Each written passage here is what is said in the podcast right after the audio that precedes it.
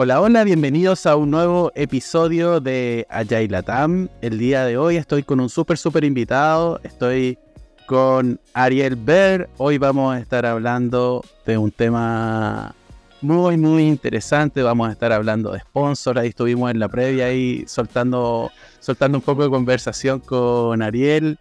Ariel, ¿cómo estás? Bienvenido. ¿Qué tal, Decían? ¿Cómo te va? Qué gusto saludarte, qué gusto estar aquí acompañándote, acompañándolos en esta conversación. Ariel, em, cuéntanos un poco de ti, para que te vayamos conociendo. Hay probablemente gente que conozca a Ariel, lleva mucha, mucha, tiene mucha, mucha experiencia, eh, facilitador, coach y trainer en Liquid. Em, cuéntanos un poquito de ti para quien aún no te conoce, para, para, ir sabiendo de ti. Cómo no, con gusto. Me, encanta hablar de mí. Eh, lo primero que me gustaría contarte es que soy el papá de Malena, de nueve años, y de Manu, de seis, eh, dos chiquitos que, me tienen encantado. Eh, y a los que tuve con, mi novia de la adolescencia, Ani. Entonces eso eh, creo que es una cosa central de mi vida hoy, ser un hombre de familia. Eh, y luego, de 9 a 18, o, o todo lo que se extienda, lo principal que hago es acompañar a personas, organizaciones, equipos que, estén que quieran revisar la manera en la que trabajan. Eh, y para esto suelo como basarme en muchas de las prácticas, de las ideas de la agilidad, eh, con una mirada súper abierta, ¿no? Teniendo la agilidad no como algo dogmático, no como algo solo eh, er, instrumental o herramientas, sino como una mirada de mundo y como un punto de partida para, para acompañar ese cambio. Hace unos 15 años que lo hago en exclusiva y he cofundado distintos espacios para hacerlo, de los que estoy súper orgulloso. Liquid, eh, la empresa con la que acompañamos a, empresas eh, pequeñas, medianas, eh, gigantes. hemos, desde Argentina hemos trabajado con gente de más de 20 países y Cubadili, una ONG que hemos cofundado también y desde la cual acompañamos a organizaciones sociales, gobiernos, también de, de, más de 10 países.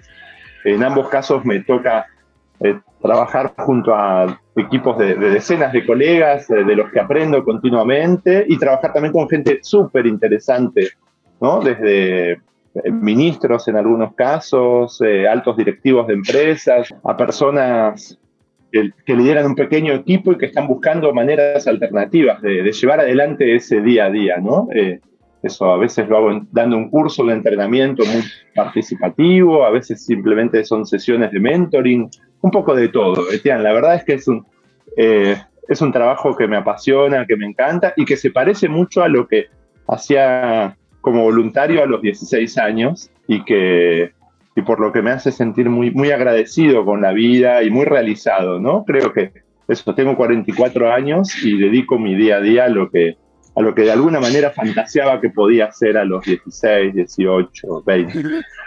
Ahí cumpliendo tu propósito cumpliendo tu propósito. Sí, se lo escucho bien. Sí, y revisándolo continuamente, ¿no? Con muchos altibajos emocionales también, como cualquier persona. Eh, creo que es, importante dejar claro eso también, ¿no? Me siento muy satisfecho por mi carrera profesional y a la vez eh, tengo días muy oscuros, como supongo que tenemos la mayoría de las personas, ¿no? Y, claro, y a veces me acerco al burnout también y, y todas las cuestiones de, de la vida profesional o de la vida misma del siglo XXI.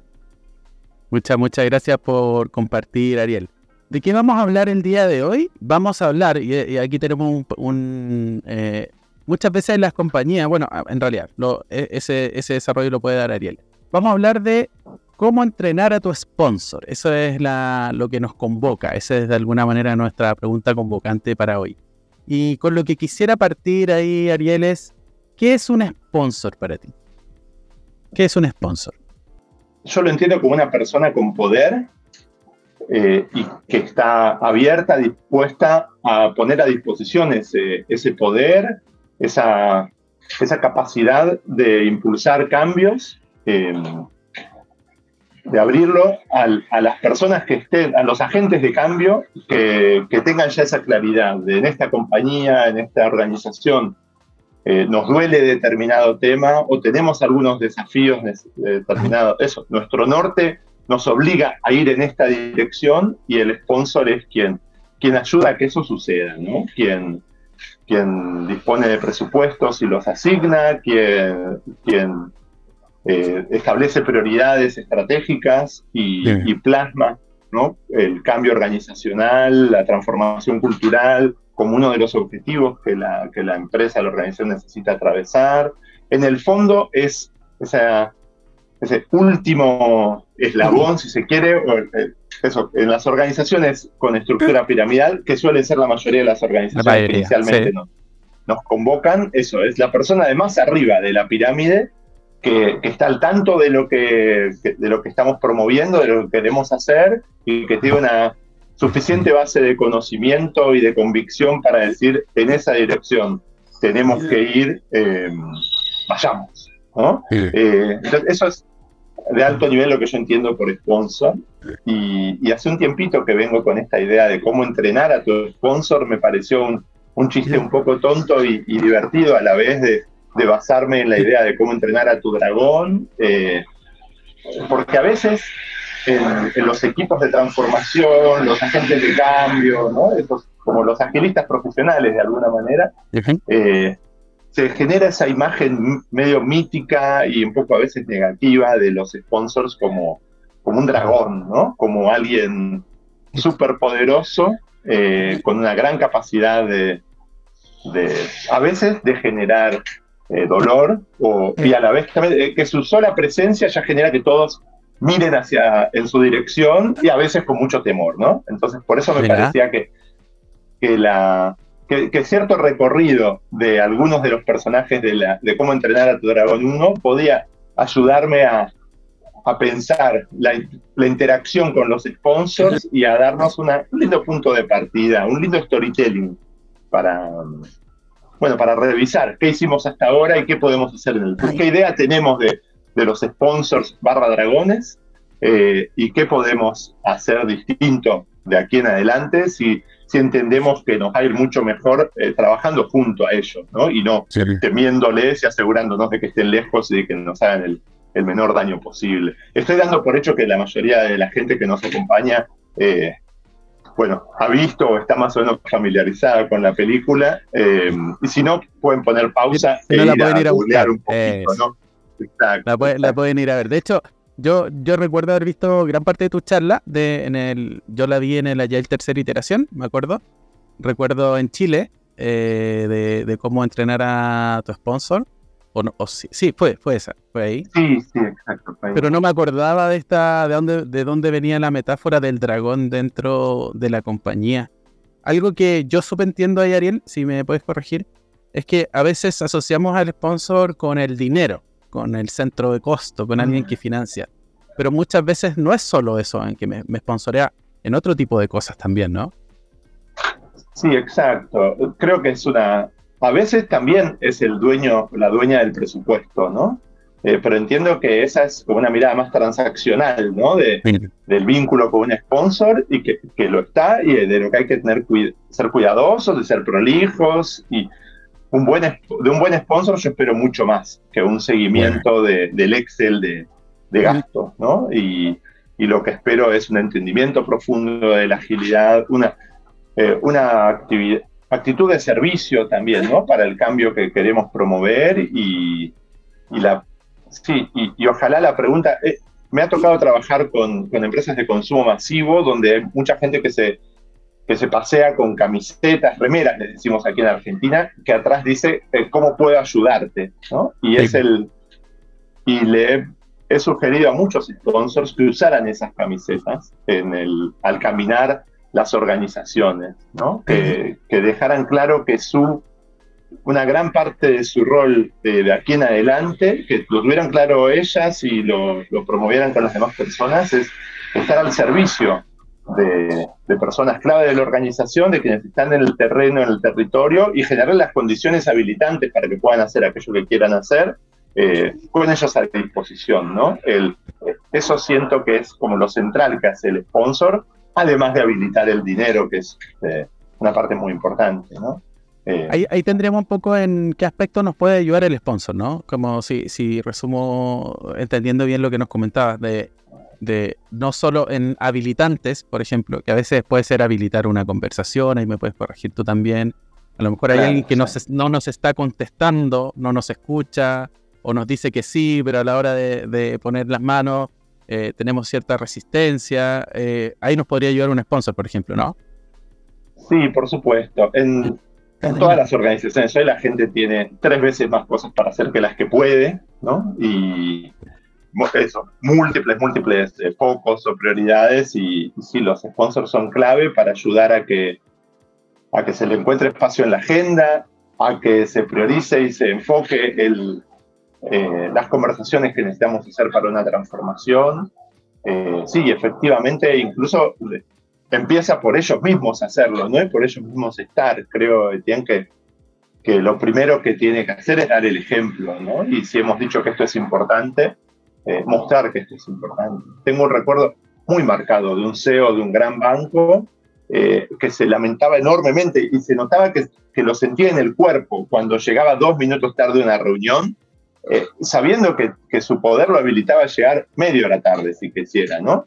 Eh, que era, él, él, tenía clarísimo que, que él tenía que ser un ejemplo muy fuerte de este nuevo modelo de trabajo, de esta nueva cultura, incluso con símbolos pavos como empezar a tiempo, ¿no? O estar a tiempo en las conversaciones. Y, y eso, me, parece que eso es clave, ¿no? De lo que esperamos, que, que viva y que, pase por su cuerpo y que, se asegure que su día a día eh, se parezca todo lo posible a lo que esperamos que sea el día a día del resto de, los líderes, del resto de la organización, eh, cuando hayamos conseguido lo que nos estamos proponiendo. Entonces, que, que nuestro sponsor no solo eh, diga la, agilidad o aquello que nos estamos proponiendo es importante para nosotros, sino que efectivamente lo viva todos los días y quienes interactúen con él o ella puedan decir, ah, efectivamente esta persona está cambiando su manera de hacer en su día a día o ha internalizado esta y esta práctica.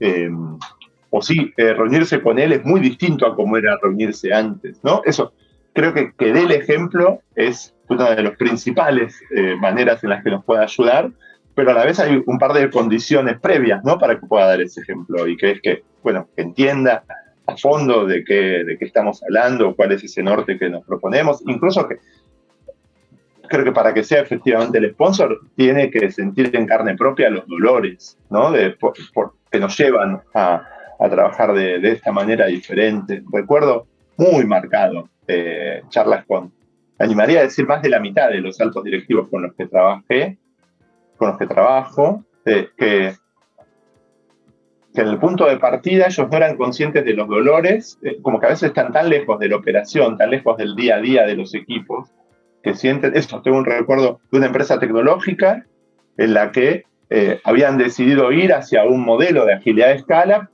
inspirado en Spotify, ¿no? Entonces era, bueno, eh, el roadmap para este trimestre es este, este, este y este, y el CEO decía, ¿cómo que nosotros no trabajamos como Spotify? Yo llevo por lo menos un año diciéndole al mundo eh, que somos uno de los grandes referentes en la región de este modelo de Spotify.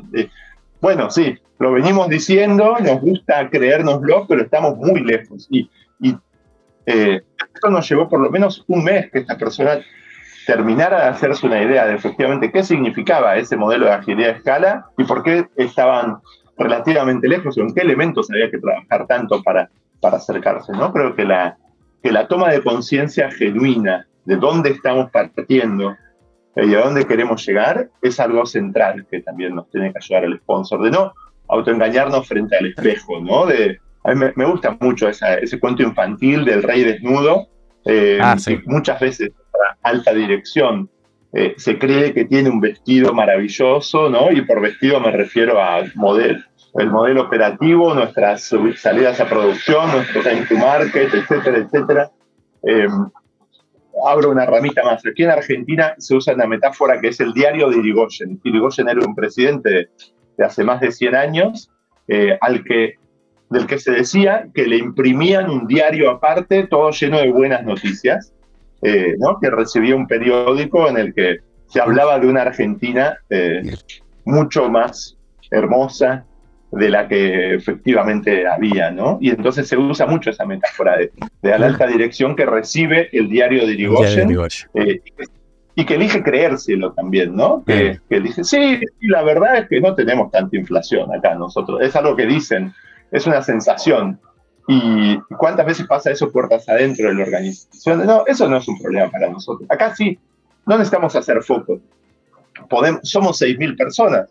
¿Cómo no vamos a poder encarar esos 30 proyectos estratégicos clave? Eso se lo escuché decir a, un gran Sobre todo la, la, lógica mecanicista de tengo tantas personas, tantas personas por proyecto, los números me dan y, entra en esa lógica, la lógica más simplista, ¿no? Que, que quizás cuando, quiero retomar ahí con lo que comentabas tú, cuando estamos en otra esfera o en otro espacio, otro entendimiento, eh, así se toman esas decisiones en ese espacio.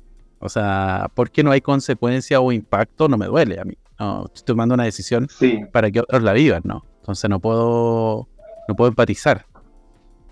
Sí, se toma, muchas veces toman decisiones a mucha distancia, ¿no? Eh, eso hay como una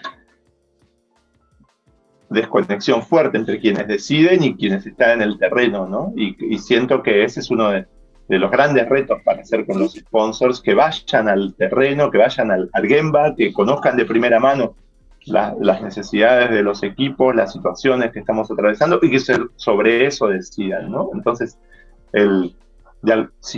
para cerrar el círculo del diario de Irigoyen, del rey desnudo, necesitamos que, el espejo deje de mentirle, ¿no? A muchas de estas personas clave.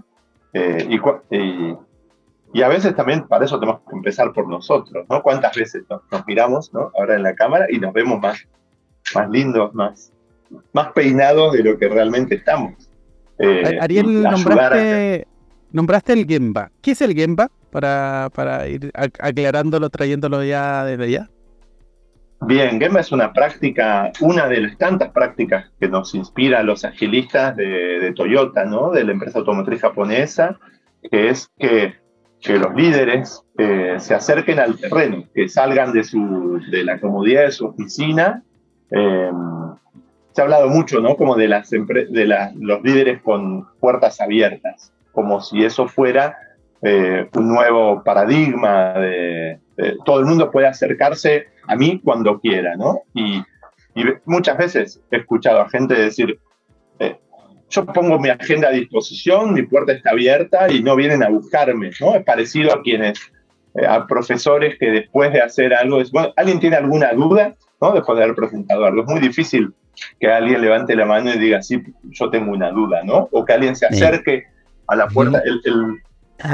Cuando les pido a las personas que tienen su agenda disponible y su puerta abierta, bueno, dame estadísticas de cuánta gente efectivamente se acerca a vos y te te marca algo en la agenda, charlemos. Sí, no, nadie, o una vez al mes. Bueno, quizás al principio conviene invertir esa demanda, ¿no? Y Gemba es una práctica muy útil para eso, que es ir al terreno, es dejar claro, eh, como hacer un seteo inicial de gente, estaré yendo al terreno, dedicaré 10, 15, 20% de mi tiempo a, pasearme por las operaciones. Eh, si somos empresa más digital, estaré yendo a reuniones. Quiero dejar claro, no voy con espíritu de control, no voy a, saber como mi, intención no es eh, como con esa mirada de, patrón de estancia, de la mirada del amo engorda al ganado, todo lo contrario. Quiero estar cerca, quiero conectar con las personas, conocer de primera mano qué es lo que está sucediendo, y esa es la práctica del Gemba, ir con curiosidad, ir a hacer preguntas, estar disponible para resolver los asuntos que surjan en, el, en donde pasan las cosas, ¿no?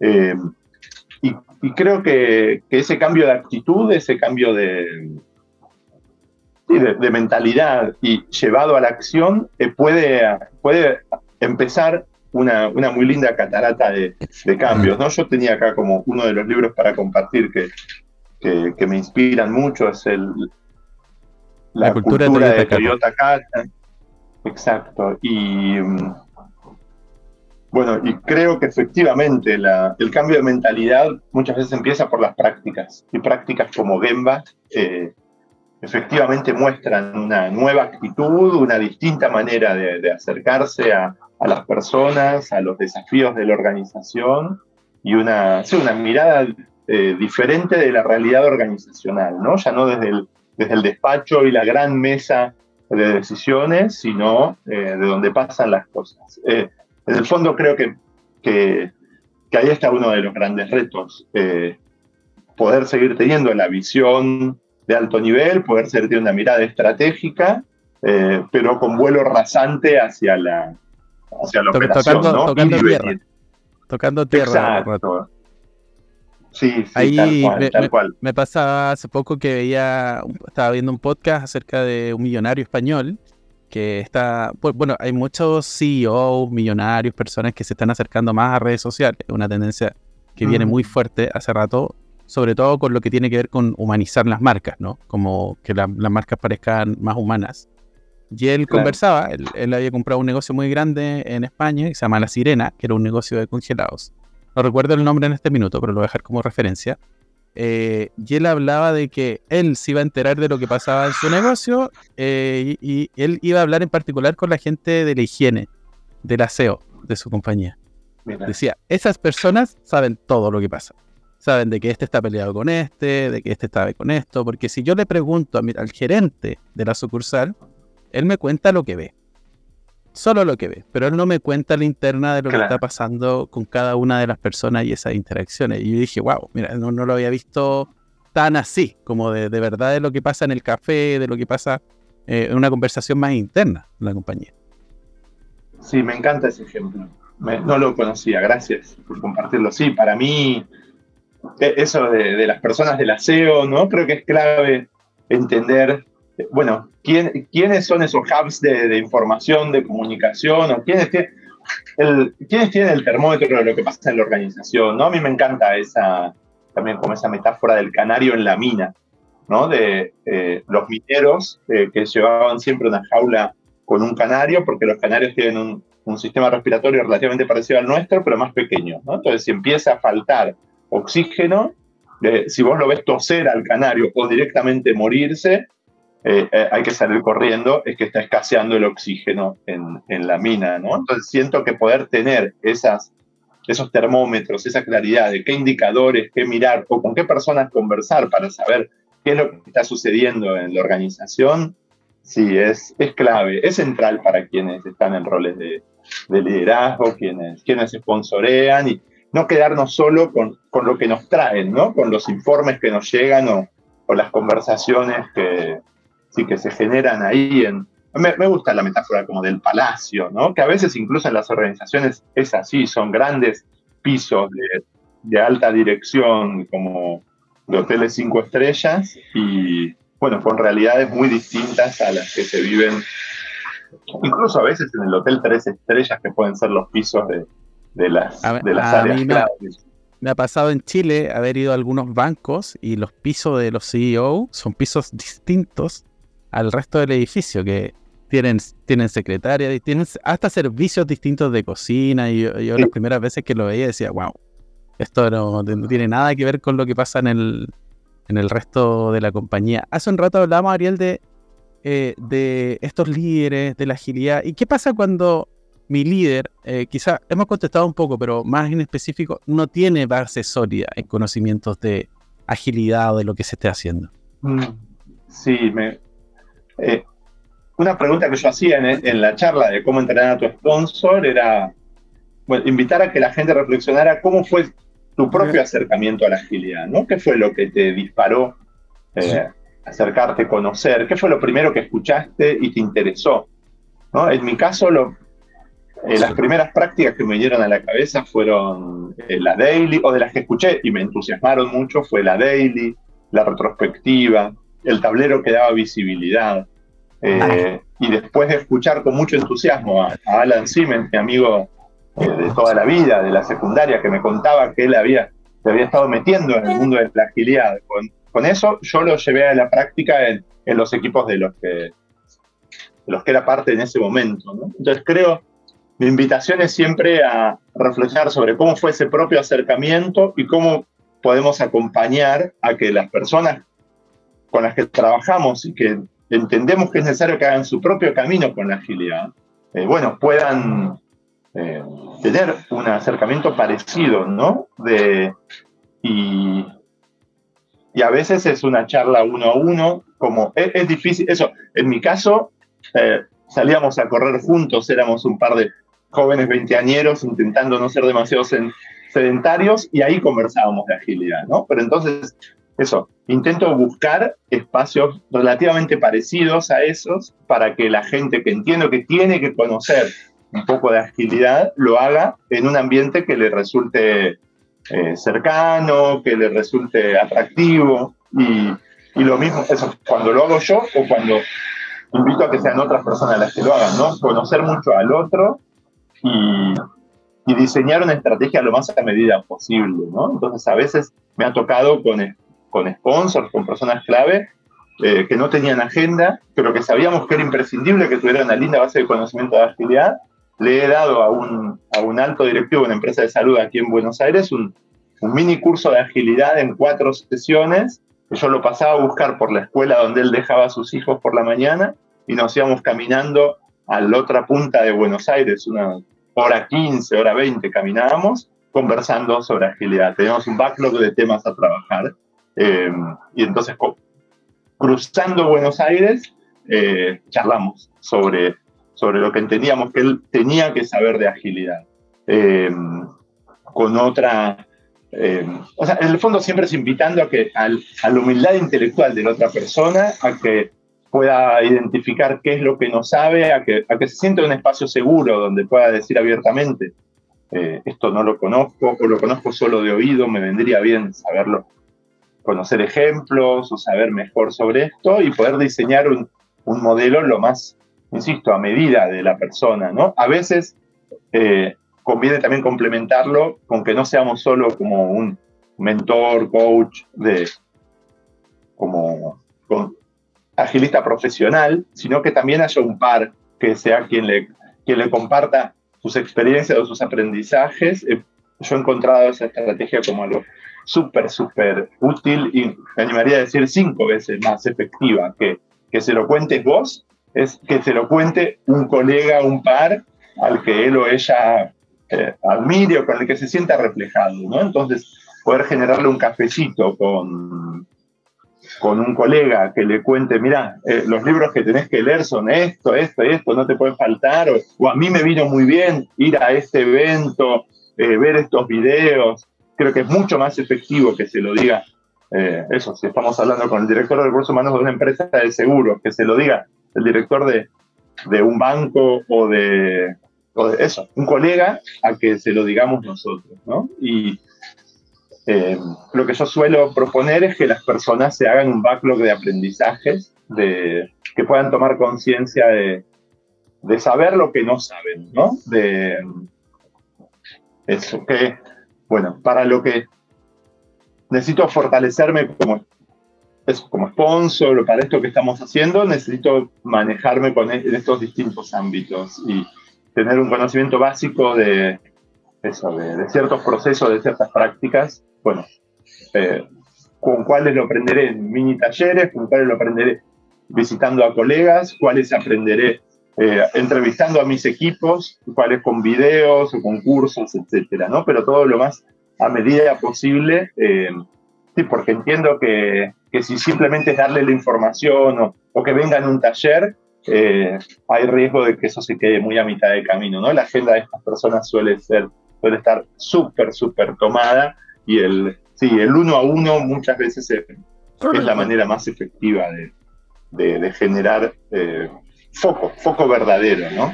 Me aparecen tres, tres, cosas principales con lo, con lo que me, cuesta, eh, me cuentas, Ariel.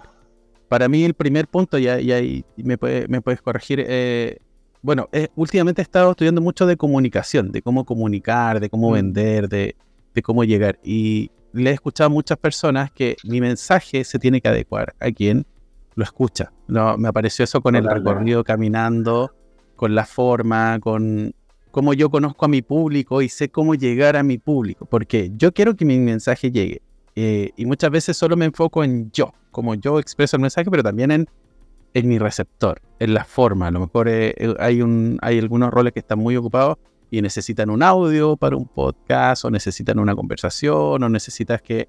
Incluso se me ocurrió que en el gimnasio tú ahí haciendo ejercicio con él le estás contando cosas mientras está. Entonces me aparece esa idea de lo importante que es conocer a quién quiero llegar. Hay, un, hay una forma de comunicar que, que yo aprendí últimamente que se llama Top-Down Communication y habla que a muchos líderes lo primero que le interesa es el número, el dato, el cambio, pero lo que le interesa a esa persona, no lo que me interesa a mí. A lo mejor yo como líder de personas, de recursos humanos, me interesa la rotación que estoy teniendo, eh, me interesa el si qué tanto me está costando contratar personas y no si la gente es más, estoy poniendo muy entre comillas, no si la gente está más contenta o menos contenta de los equipos. Que a lo mejor a mí como agilista me importa mucho eso, pero a esa persona no le interesa eso y no la están evaluando por eso. Y yo desde ahí cuando capto su atención, puedo empezar a dar otros argumentos, otros datos, y desde ahí ya establecí un tipo de comunicación distinto. Me parece como acerca de ese primer ejemplo. Estoy muy de acuerdo en, ponernos en los zapatos de la otra persona y entender qué es lo que, lo que le está o doliendo o lo que está necesitando, ¿no? ¿Cuáles son sus desafíos? Sí, me encantó, me encantó. Eh, me ah, pareció que ibas a empezar con una enumeración, ¿puede ser? Sí, ahí con el segundo, pero, ahí, quería, por favor. Quería, comentártelo. Em, algo que, que, también me aparece con, con, estas, con estas personas también, o estos grandes roles, es que también hay mucha vulnerabilidad y muchas veces estamos en un rol muy importante en una organización. Y no se ve bien a veces que, em, que de alguna manera no sepa yo de algo incluso con lo de los pares que comentaste. ¿Cómo no voy a saber yo de agilidad? ¿Cómo yo no voy a saber esta conversación? Entonces muchas veces se guarda ese silencio, quizás la intimidad, en el uno a uno, podemos ser más vulnerables de hacer preguntas que a lo mejor no me atrevo a hacer en un directorio. No me atrevo a, hacer, hacerla con todos mis pares. Entonces también me, gustó esa parte de lo que comentaste, porque al final del día somos todos humanos. Somos todas personas que es un, buen, es un buen indicador de la cultura de una organización, cuán abierta ¿Cuánto, ¿Cuán seguido se le escucha a los líderes decir, uy, no, no estoy al tanto de eso, ¿me, compartís, por favor? Em, si yo me acuerdo, eh, el CFO de un gran banco aquí de Argentina con el que hemos trabajado mucho, se la pasa haciendo preguntas, pero em, muchas veces él no lo dice, pero hace usa como esa referencia ahí de, la película Filadelfia, ¿no? Explícamelo como si fuera un chico de cinco años. Em, y, yo le creo de su genuina curiosidad, ¿no? de sus genuinas ganas de saber más, de entender mejor. Eh, lo he escuchado decir después en, la intimidad de trabajo, tengo el, lujo, la posibilidad de trabajar con gente mucho mejor que yo en muchos terrenos, ¿cómo no les voy a preguntar? ¿Cómo no voy a, querer saber más de lo que ellos hacen? ¿no? Pero, pero bueno, este es un muchacho muy curtido, eh, eh, claramente muy entrenado también, eh, y con, sí, con un ego muy preparado para, para mostrarse vulnerable frente a los demás, ¿no? Creo que eso es algo que es una rara avis en las organizaciones y es algo que, que necesitamos trabajar fuerte, ¿no? Con, de, la cultura organizacional en general y uno a uno con, con muchas personas. De, bueno, ¿cuántas veces te mostraste vulnerable? ¿Cuántas veces dijiste no sé? Uy, eso no lo había escuchado nunca. Me parece que es un indicador poderosísimo. Eh, incluso entre colegas, ¿no? ¿Cuántas veces alguien nos menciona un libro y lo leíste? Eh, sí, sí.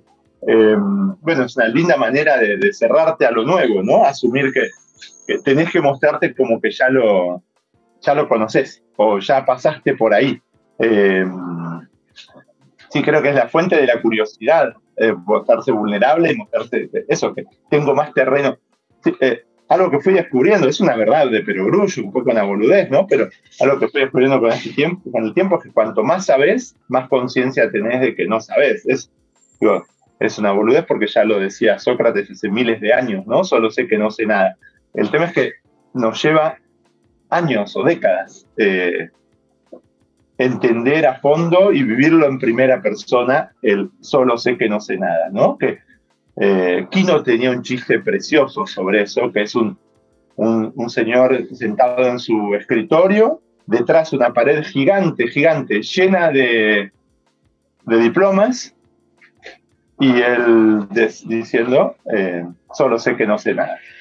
Y para mí eh, es imprescindible tener esa mirada vulnerable y mantenernos curiosos, ¿no? Y asumir que sí sabemos mucho, pero muchísimo más lo que no sabemos, ¿no? Y, y sí, ojalá, eh, bueno, eso sea lo que, lo que se respire, lo que permee en las organizaciones en el día a día, ¿no? Bueno, a propósito de lo que, de que ahora estamos hablando de agilidad también, para mí eso también representa un cambio de paradigma profundo de antes el líder el que sabía todo, tenía que tener todas las respuestas, pero hoy en día con la cantidad de información, la cantidad de incertidumbre, es imposible que una persona agrupe toda la información dentro de sí, ¿no? Con, con lo que comentas tú también. Hay un tercer punto que quería desagregar de, de, lo, de lo, que me comentaste hace, hace, unos momentos, que es esto de par, esto de comunidad, esto de que la persona de recursos humanos de otro banco me venga a contar cómo lo hizo él, los miedos que tuvo, la experiencia, eh, que, a qué se está siendo desafiado, como esa empatía que se presenta con el par, un poco lo que te entendí de, a, a, lo mejor a mí como consultor me van a escuchar relativamente, pero van a escuchar mucho más fuerte a su par de, otro espacio, otra compañía. Sí, sí, tal cual. Tengo también un ejemplo muy lindo de una vez que hicimos una Troika Consulting, ¿no? una, una práctica de estructuras liberadoras donde se trabaja de a tres eh, en distintas rondas. Bueno, Troika Consulting, googleen por ahí, ¿no? Cómo es la dinámica. Y lo hicimos con unas 80 líderes de una, de una gran empresa. Y en la ronda al final de reconocimiento, de compartir qué habían aprendido.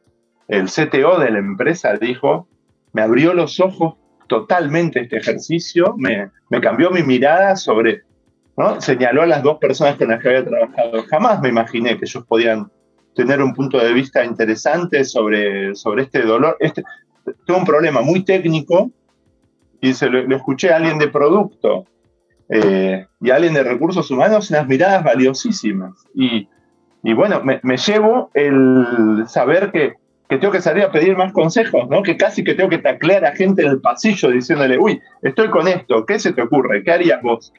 Eh, o sea, por supuesto, si, somos toda gente súper inteligente y, lo que me di cuenta hoy, muy abierta y con muchas ganas de colaborar con, con a buscar soluciones a los otros, ¿no? El, sí es muy llamativo como a veces tenemos muy buenas oportunidades de, de pimponear, ¿no? de escuchar opiniones valiosas cerca y, no las buscamos. O cuando no las tenemos cerca, hay espacios eh, de pares ¿no? que, pueden ser de muchísima ayuda y, a muchas personas les cuesta acercarse. ¿no? Para mí, la comunidad ágil creo que en eso siempre ha sido una gran eh, oportunidad. Eh, bueno, esta conversación en sí que estamos teniendo nosotros es, es un lindo ejemplo de eso y, de quienes luego nos escuchen y nos comenten.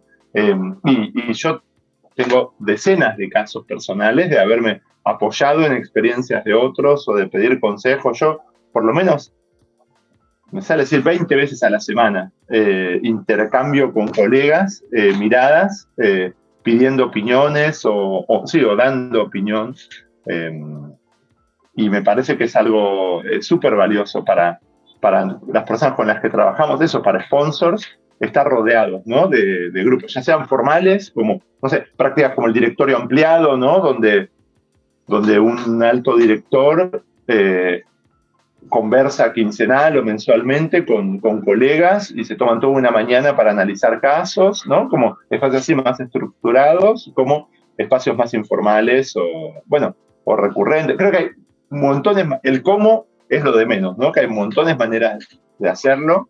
Eh, lo importante creo que es eh, darle espacio en la agenda y tener esa conciencia de sí, eh, mis colegas, mis pares pueden ayudarme muchísimo con esto. Y hay colegas y pares por, por todos lados, ¿no? Gente, puedo encontrar maestros en lugares inesperados.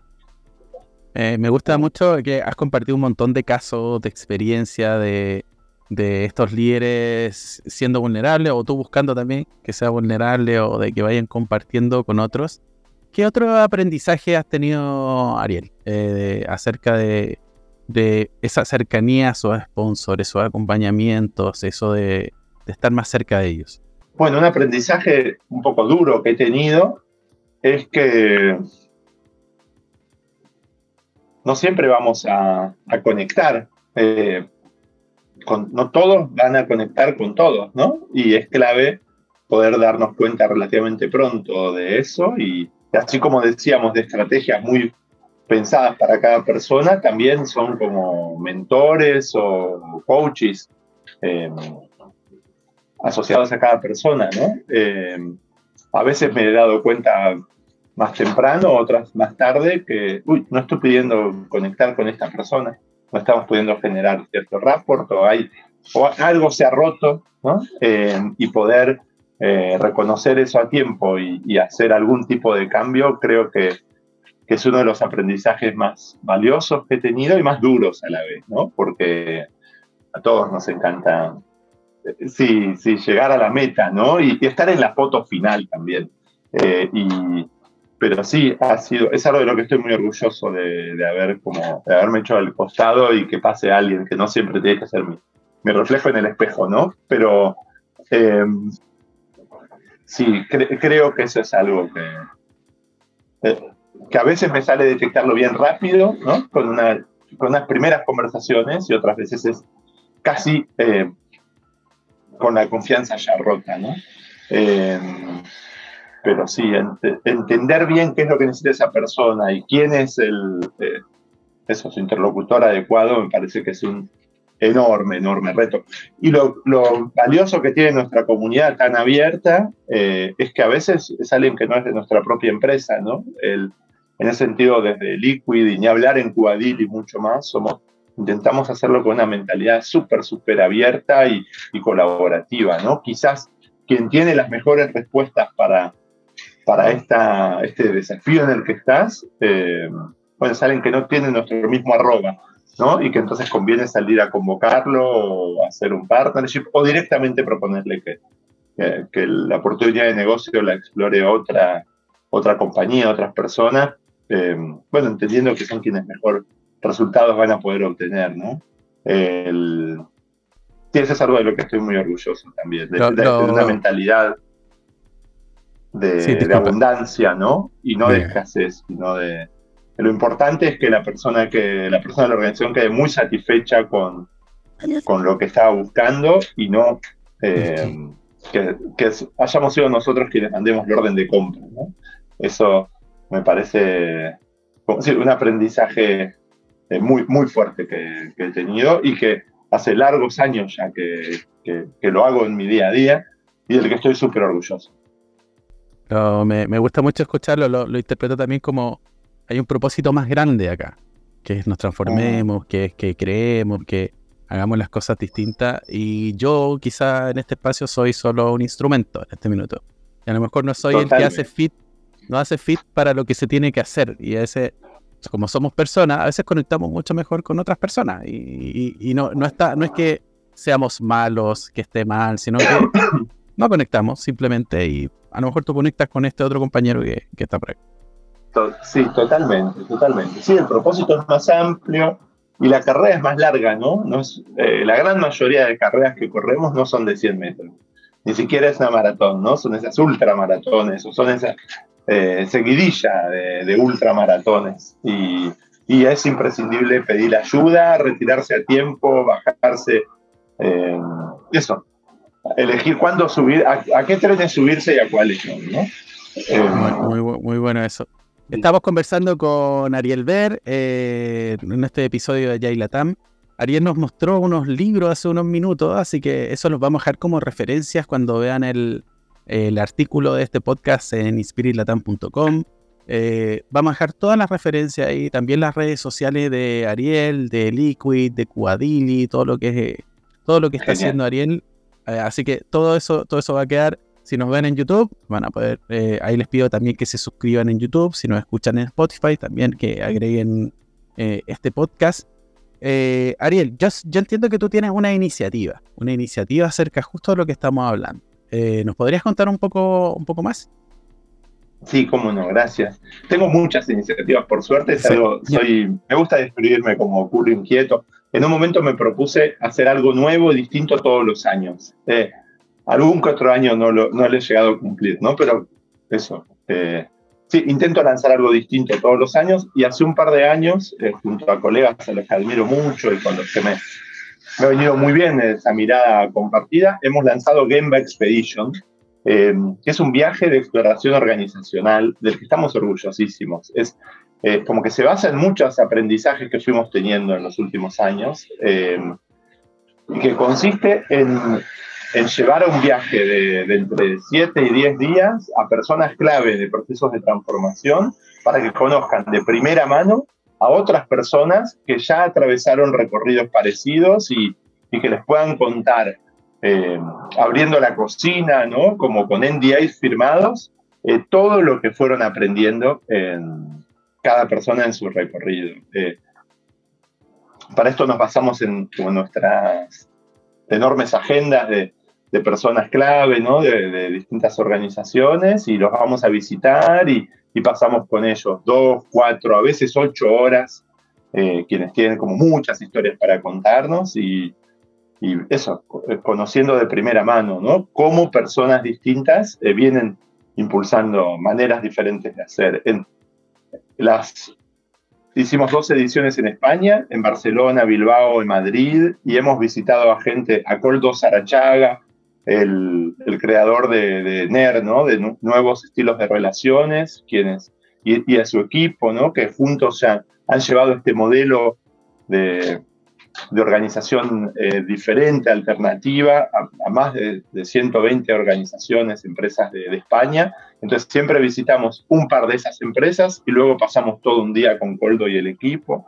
Hemos visitado a Carlos Iglesias Runroom, eh, junto a sus socios y, casi siempre con algún cliente, eh, contándonos muchas de, la, de, las prácticas disruptivas. Hemos visitado eh, con la gente de Vico el Guggenheim, viendo al Guggenheim como, como caso de transformación, el impacto que ha tenido para toda la ciudad y también conociendo con la gente de Vico y la gente del museo cómo están encarando el proceso de transformación digital del museo y de luego la gente de Vico contándonos ese mismo caso en, cómo lo llevan a los distintos museos. Hemos visitado al Barcelona eh, y, y, la generación de su cultura, ¿no? Con, con Andy Mumentaler, uno de los coaches que viene ayudando al Barcelona a desarrollar este programa de, de llevar su cultura a, al mundo de las empresas. Bueno, y así mucho más, ¿entiendes? No quiero... Ah, bueno, sí, hemos, hemos, visitado Origami for Change, una escuela, una Agile Learning Center, una escuela a 70 kilómetros de Madrid en la que los chicos aplican agilidad en su día a día y te vuela la cabeza. Ir y verlos, eh, ver a los chicos de 12, 14 años facilitando una retrospectiva, ver sus paredes llenas de, de, tableros, de planillas en las que van haciendo sus propósitos para la semana, sus propósitos de aprendizaje para el mes, eh, hablar con, con, los profesores que han dejado de ser el profesor clásico y son facilitadores de aprendizaje. Eh, bueno, y, y, mucho más, ¿no? Los amigos de Thinking With You, visitando a ING, pero en el fondo, más allá de, de, de los lugares en sí, hemos llevado, eh, hemos desarrollado todo un programa a partir de esto que te contaba, de experiencias de sponsors, de, que aprenden, que aceleran su acercamiento a la agilidad cuando conocen de primera mano a otras personas. Y lo otro que he aprendido, trabajando con C-Levels, eh, varios C-Levels con los que trabajo, hacen un viaje juntos al año eh, para conocer a otros colegas. Y, y, yo los he escuchado a veces tres, seis, ocho meses después de ese viaje, seguir haciendo referencia a una conversación que tenían en el micro saliendo de Google en Silicon Valley, ¿no? O, o discutir cierto producto estratégico de la empresa en función de lo que les había contado el de tal banco en Moscú. Y me di cuenta cómo permea en, en la agenda de un equipo directivo viajar juntos cómo queda tan presente un concepto, una práctica, lo que ha hecho otro, si fuiste y lo viste ahí, eh, por sobre verlo en un video de YouTube o que te lo cuente un profesor, aunque sea el mejor profesor de la mejor universidad. Es muy distinto que te lo cuente. Eso, eh, cuando José San Román nos recibe en ING en Madrid y nos cuenta el backlog de transformación del que él viene siendo parte hace más de 10 años y, y en Petit Comité nos cuenta con lujo de detalles los dolores que han tenido, todo lo que han aprendido. Eso, esas dos, tres, cuatro horas que pasamos con él, equivale, creo yo, a, a un par de meses de un programa de transformación organizacional, ¿no? Eh, y sobre todo porque después de eso, eh, nos vamos, hay que ir a visitarlo y después hay que volverse, y la gente está discutiendo, bueno, ¿qué de eso te serviría? ¿Cómo lo ves aplicable? El, o sea, creo que es una combinación súper poderosa de, de, lo que aprendes en un viaje, de conocer a colegas de primera mano, a gente como que, que nos comparte su entusiasmo, bueno, y todo acompañado por, por facilitadores. Em, la verdad es que es algo que yo en lo personal estoy disfrutando muchísimo, muchísimo, que ya hicimos dos ediciones, haremos tres ediciones este año, y que, y que los 20 valientes que nos acompañaron hasta ahora en las primeras ediciones quedaron más que satisfechos. Entonces es algo que, a lo que le tengo muchísima fe y que creo que me voy a seguir dedicando los próximos 6, 8, 10 años a esto y que también tenemos mucha expectativa de cómo va a ser cuando hagamos la edición en Argentina, ¿no? Recibiendo a viajeros, viajeras que vengan a conocer de primera mano a empresas, organizaciones acá de Argentina y confiamos después también poder hacer una edición trasandina eh, y, y en, otros países de, América Latina, que no tenemos dudas que, que, hay mucha gente muy valiosa haciendo cosas y con muchas ganas de abrir las puertas de su organización y, compartir los aprendizajes, ¿no? Me gusta, me gusta mucho este episodio. Hemos tenido un montón, nos ha entregado un montón de referencias. Todos estos casos que mencionaste, de lo que se hace en la escuela, lo que hacen ciertas compañías, sobre todo para aquellos que a veces les gusta tener el caso, el nombre, quién lo está haciendo, quién, eh, dónde, ya, esto que me están contando está bueno, pero ¿dónde pasa en realidad? Me parece muy, muy, muy interesante. Y, algo que me, me, me, recordé cuando tú me hablabas un poquito hace años, yo hice un curso de facilitación integral. Eh, y algo que se mencionaba mucho es cómo el aprendizaje se ancla con la emoción a propósito de lo que comentabas, que a lo mejor no es lo mismo un video de Udemy que veo a yo estoy conversando con un CEO de otra compañía en España eh, y está el ambiente se propicia que me sienta muy contento, me siento intrigado genuinamente, con una emoción y ese aprendizaje se ancló y yo no lo olvido más. Y no, no me olvido más de esta conversación. Sí, sí, me, me encanta que lo traigas, gracias, sí, es un muy buen ejemplo. Sí, ese anclaje creo que es clave, no sé, te, pregunto a vos, les pregunto a la gente que nos escucha, ¿no? De eso, eh, intentar acordarse de grandes decisiones que hayamos tomado, de grandes descubrimientos que hayamos hecho sobre nosotros, sobre nuestra carrera. ¿Cuántas han sido dentro de una oficina o en un lugar cuadradito, cerrado? ¿Y cuántas han sido al aire libre caminando o de viaje o, sí, o conversando con otras personas, ¿no? Eh, Sí, yo tengo muy pocos recuerdos. En algún momento después tenés que bajarlo al pizarrón, al mural, al documento compartido, ¿no? Pero el, el chispazo inicial, a mí me suelen aparecer eh, eso, de vacaciones, flotando en el mar, ¿no? O caminando por la montaña. Eh, esta idea obviamente no, no, surgió en una oficina.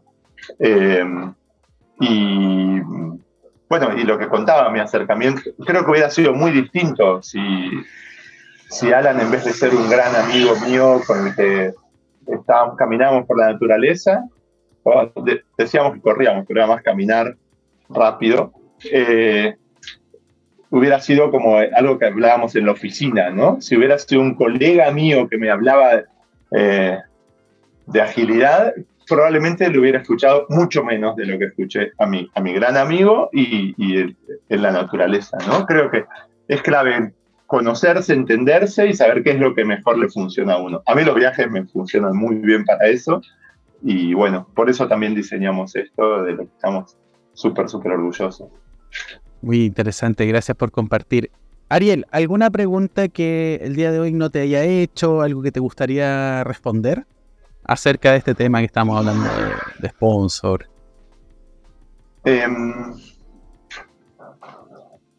tal vez invitarte a que pensemos juntos eh, cómo, sí, no sé si es cómo empezar o cuándo sentirse preparados, ¿no? Para, para cambiar de interlocutores, ¿no? Eso, no sé, nos ha tocado, me ha tocado muchas veces ser mentor de Agile Coaches que vienen trabajando en el ámbito de los equipos y que dicen, me gustaría pegar un salto a, a interactuar con otras personas, ¿no? Y, sí, como intentar entender, bueno, cómo es ese caminito, ese journey, cómo conviene. obviamente no hay un único camino, ¿no? Pero, pero sí mi, mi consejo en general a personas que están con ganas de abrir un poquito más el, su campo de interlocución, es que empiecen por, por terreno en el que se sientan más seguros, más cómodos, ¿no? Si querés trabajar con líderes, tal vez trabajar con líderes de, de la disciplina en la que vos sos más, más sólido, más fuerte, Como primero, eso, si sos de origen técnico, primero trabajar con muchos líderes de origen técnico. Em, creo que también sería muy valioso eh, intentar tener experiencias propias eh, sobre aquello eh, con lo que vamos a trabajar, ¿no? Yo me, me siento mucho más seguro como mentor o como como coach de, directivos, siendo también un directivo de mis organizaciones, ¿no? Eh, teniendo eso, eh, teniendo que, establecer planes estratégicos, teniendo que establecer, eh, como básicamente haciendo yo parte de lo que luego los invito, los acompaño a que ellos hagan, ¿no? Entonces, también creo que sería valioso poder ir armándose como ese roadmap, ese backlog de, bueno, de si quiero trabajar más a fondo con, con C-Levels o con directivos, qué es lo que me convendría a mí ir desarrollando, ir trabajando para sentirme más segura, seguro, ¿no? A la hora de hacerlo. Y, y creo que también en el fondo hay un poquito de, de, romper el síndrome del impostor y mandarse, ¿no? Pero encontrar ese sano equilibrio entre el tomar riesgos eh, y a la vez tampoco eh, saltar de un paracaídas, saltar de un avión sin paracaídas, ¿no? Como eh, creo que ahí, no, no sé, quería preguntarte cuál, cuál es tu experiencia o, cómo te sentís vos que, que, te has preparado, qué sentís que te ha llevado a, a, poder encarar las conversaciones que estás encarando ahora y ver si, si lo que te estoy diciendo te resuena o eso, como que pensemos juntos, eso creo que sería de, interés.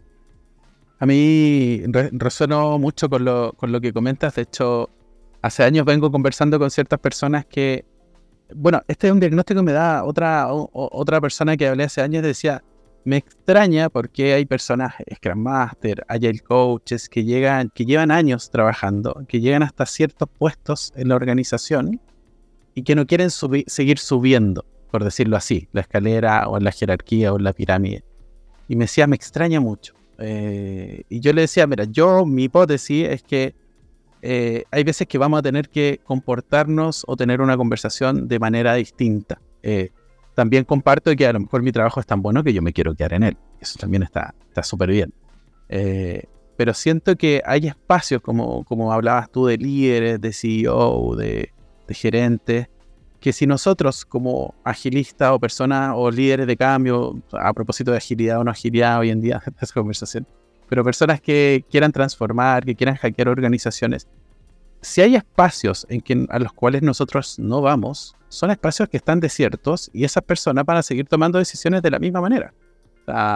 digo, hay que hacerse responsable de, si yo no estoy yendo, eh, no es que yo esté esperando que alguien más, que alguien más vaya, que alguien más se sacrifique. Obvio que yo tengo que salir de mi zona de confort, tengo que aprender cosas que, que también has comentado tú que aprendes cómo yo he visto ese camino es que si yo quiero tener esa conversación hoy para mí como fundador de Inspirit, como dueño de empresa, tengo que directamente aprender otras cosas.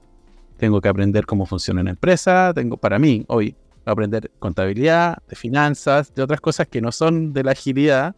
Tengo que ver eh, qué hago con la ocupación de las personas que trabajan conmigo, tengo que aprender algo de, de además de mi disciplina, pero eso me implica, implica un desafío bastante más duro que solo ser Agile Coach o solo ser Scrum Master, siendo que es un trabajo bastante duro. No quiero ser, no quiero ser en ningún, en ningún punto condescendiente con eso.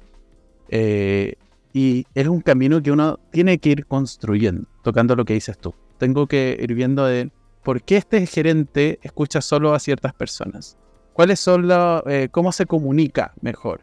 ¿Cuáles son los tipos de personalidades que tenemos? ¿Son más dominantes?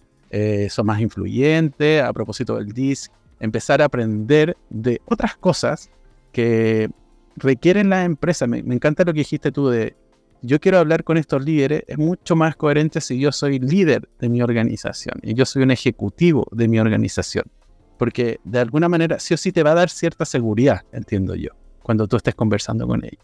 Eso para compartirte un poquito cómo, cómo lo vivo yo.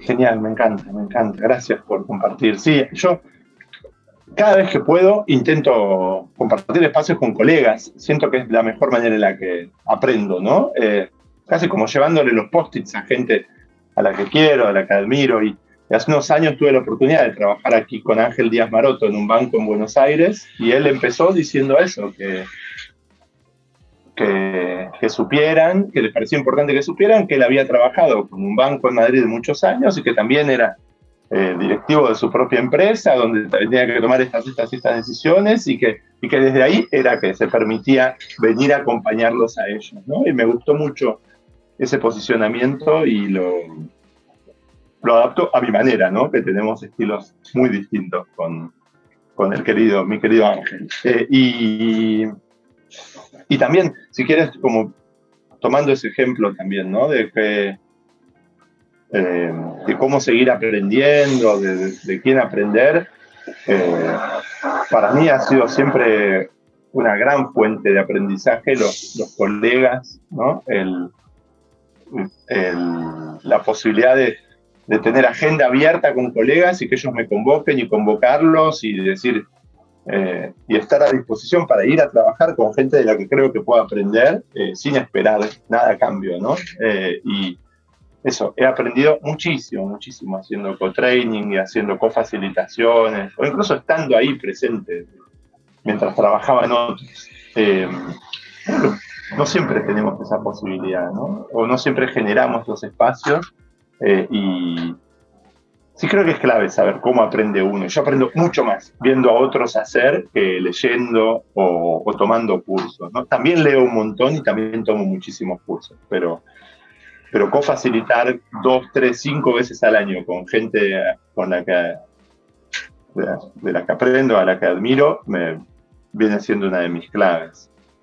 Em, sí, y también eso trae, verdad, un poco de perogrullo, ¿no? Pero esa idea de, de que en el fondo son las personas de las que te rodeas y que las cinco personas con las que más interactúas, bueno, van a ser las que más influyan en, vos, para el, en tu futuro vos de los próximos años, esa es una, una verdad eh, que he contrastado muchísimo. Entonces me cuido como de estar rodeado de gente de, que efectivamente me inspire, a la que admire, de la que sienta que puedo aprender y aprender mucho. Incluso mis hijos, ¿no? Em, me, me preguntabas, de dónde, aprendes o cómo ayudar a otros a que aprendan. Yo he aprendido muchísimo el último tiempo de acompañar a mis hijos en sus espacios de aprendizaje y verlos a ellos. No sé, ahora estoy, mi hijo más chiquito, Manu, está aprendiendo piano. Y, y entonces voy a, y yo estoy a un costadito mientras él está media hora, 40 minutos con el profe.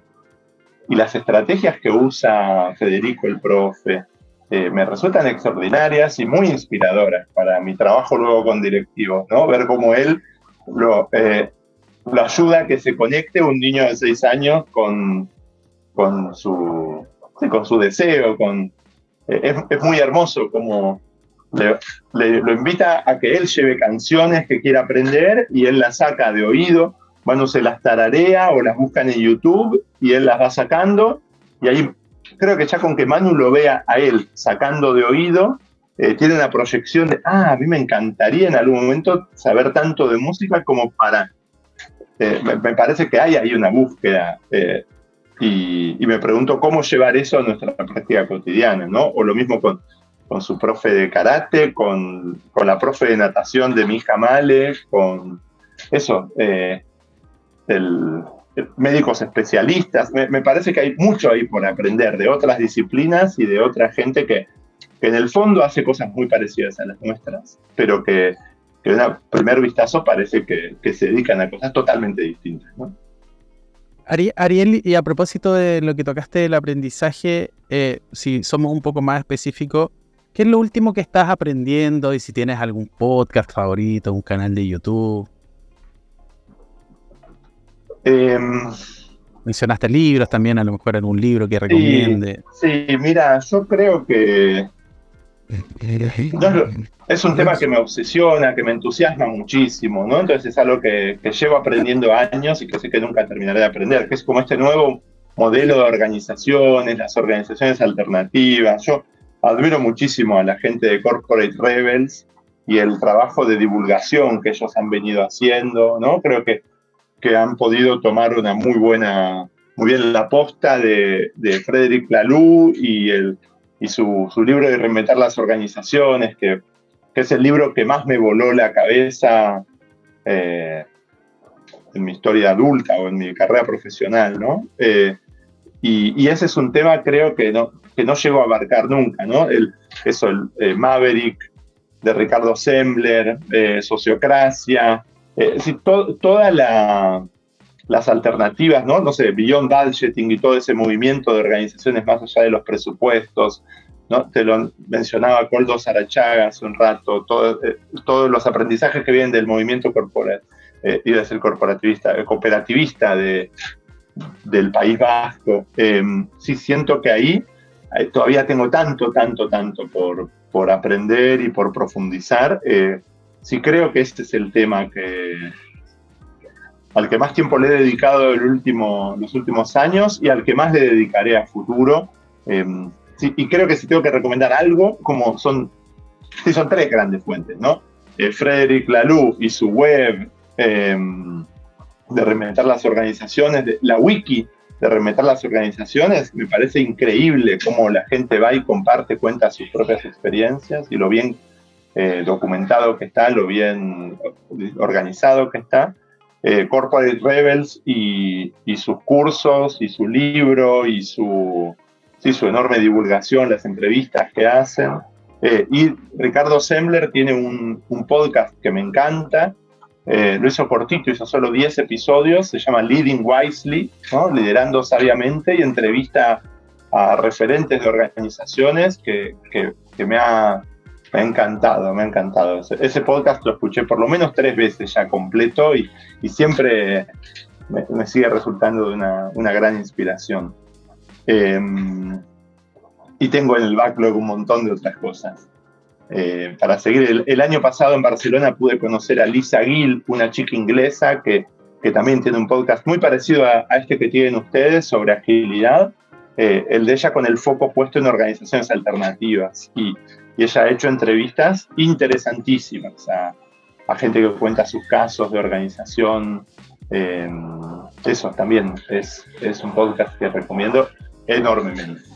Muchas, muchas, muchas gracias Ariel por habernos acompañado hoy. Les recuerdo que van a poder encontrar todas las referencias que nos dejó Ariel de los libros, las últimas que hizo, las que hizo al inicio del episodio, eh, en Spotify, en YouTube, en Inspirit Latam. Nosotros escribimos un artículo por cada episodio. Te doy muchas, muchas gracias Ariel por habernos acompañado hoy con todas las experiencias que nos compartiste. Muchas, muchas gracias y nos vemos en otro episodio. Ahí si te quieres despedir. Al contrario, el agradecido soy yo, ha sido un gustazo, un gustazo compartir este rato con vos y espero que, sea eso, que tengamos muchas más charlas por delante. Eh, gente, ojalá hayan llegado hasta acá y disfrutado de esta conversación, este, a total disposición para seguirla por donde y como quieran. Abrazo muy fuerte. Nos vemos.